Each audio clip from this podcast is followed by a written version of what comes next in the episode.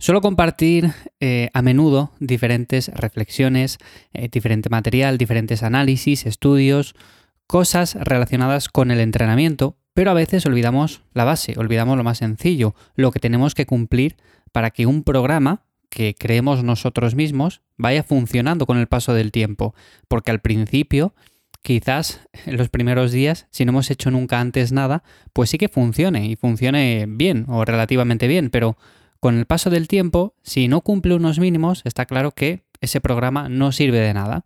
Así que hoy, para hacer una pequeña introducción, voy a hablar acerca de cinco conceptos que debe cumplir un buen programa de entrenamiento. Me da igual que te lo haga tu entrenador personal, que lo hagas tú en tu casa porque te gusta hacerlo, que donde sea. Además, ya sabes que para complementar todo esto que voy a decir hoy, que no deja de ser, como digo, una pequeña introducción, tienes la newsletter en la cual cada 15 días comparto más contenido y todo esto lo vas a poder aplicar a tu entrenamiento. Así que si te quieres apuntar, la tienes en los enlaces de la descripción.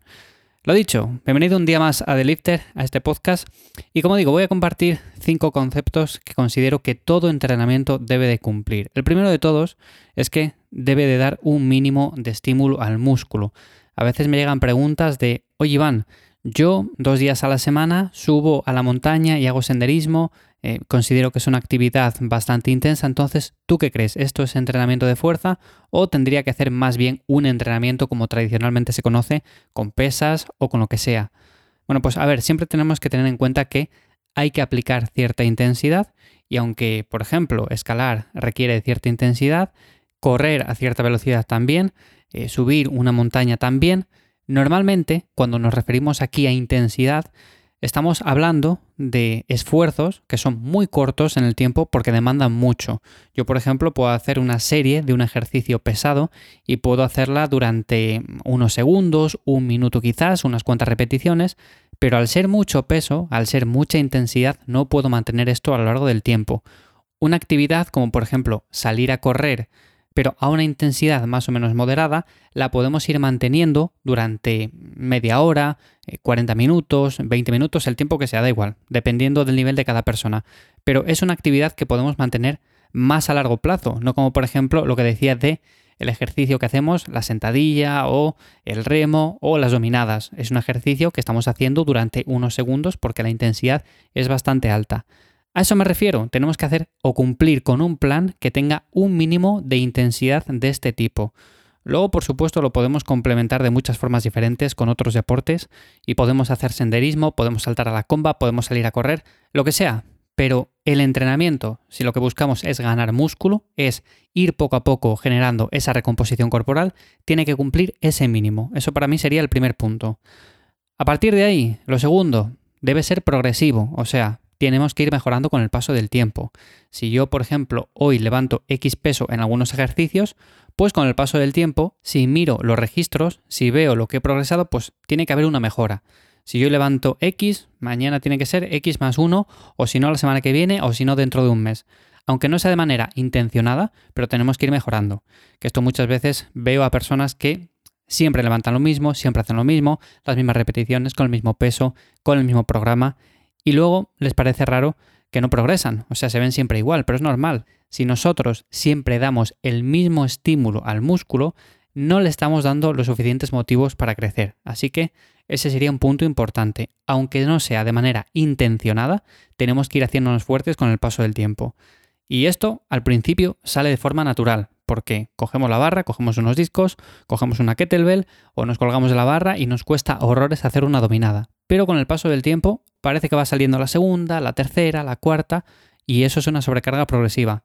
¿Que hacemos 15 dominadas? ¿20 dominadas? Bueno, pues vamos a añadir un poco de lastre. Cogemos una mancuerna entre los pies o cogemos un chaleco, lo que sea.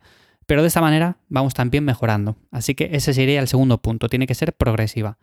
Tercero, no debe de aniquilar a los músculos, debe simplemente de dar un estímulo, el suficiente como para ir creciendo, pero no tanto como para estar 4 o 5 días, 6 días, pues con dolores de agujetas y demás. Y al principio suele pasar. Cuando empezamos un programa nuevo, sí que es cierto que no suele doler mucho todo el cuerpo por las agujetas, por el dolor muscular, pero con el paso del tiempo nos vamos adaptando y normalmente, aunque tenemos un poco de molestia, pues no suele pasar de los dos días, igual como mucho. Yo lo que sí que es cierto que en entrenamientos de pierna que demandan un poco más, pues suelo tener un poco más de agujetas. Eso ya depende de cada uno, porque hay personas que tienen más, por ejemplo, cuando entrenan la parte superior. Yo en este caso es el tren inferior, pero bueno, eso, como digo, al principio tenemos más dolor, más agujetas, pero con el paso del tiempo tiene que ir en menos.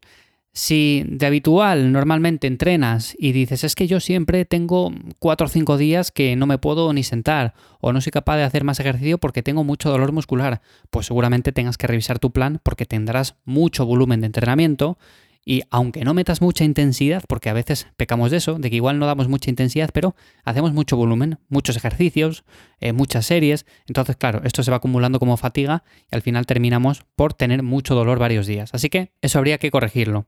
El cuarto sería que debe ser sostenible, tiene que ser un plan que podamos mantener a largo plazo. Y con esto no me refiero al siguiente punto del que voy a hablar ahora, sino que simplemente tiene que ser un plan en el cual no tengamos que hacer, por ejemplo, cuando lo veamos, vale, hoy tengo que hacer 10 mm, series de sentadillas, 15 series de peso muerto, eh, eh, otras 10 series de dominadas. Bueno, estos planes, que los hay por ahí, aunque parezca imposible, yo les he visto, no son sostenibles porque igual la primera semana o la segunda semana la persona está súper motivada y dice, venga, pues voy a hacerlo.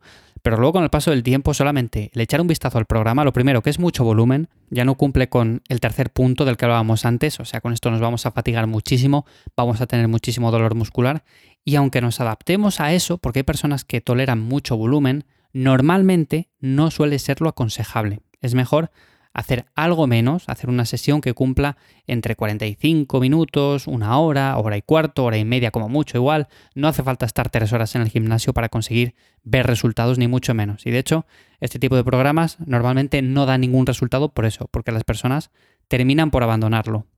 Y como último punto, que ya dejaba un poco entrever, es que debe generar adherencia. Está relacionado con el anterior. Si, por ejemplo, un programa no es sostenible, pues va a generar poca adherencia porque si tengo que entrenar cuatro horas, eh, seis días a la semana, pues es muy poco probable que yo lo pueda mantener, así que lo abandonaré. Y con adherencia me refiero a todos los puntos anteriores. Tiene que generar un poco de estímulo, tiene que ser progresivo, no tiene que aniquilar, porque si no, al final me va a dar asco simplemente el hecho de entrenar. No tenemos que hacer muchísimo volumen, ni estar ahí muchísimo tiempo, y tenemos que hacer algo que nos guste, porque para ganar músculo, para obtener una recomposición corporal, para ir mejorando, no hace falta ir al gimnasio. Yo entreno en casa, hay personas que lo hacen con muy poquito material, hay personas que van a un box de CrossFit, hay personas que entrenan en el parque, hay personas que tienen unas anillas, se puede hacer de muchas maneras diferentes. Así que, como conclusión, si quieres crear un plan que tenga buenos resultados a largo plazo, a corto plazo también, pero a largo plazo es más interesante quizás, pues debe de cumplir al menos estos cinco mínimos. Así que nada más, como digo, si quieres complementar toda esta información, por supuesto ya sabes que te puedes apuntar a la newsletter, dejo el enlace de nuevo en la descripción. Y para más cosas ya sabes que me encuentras en mi web ivyamazares.com. Nos escuchamos en unos días. Chao.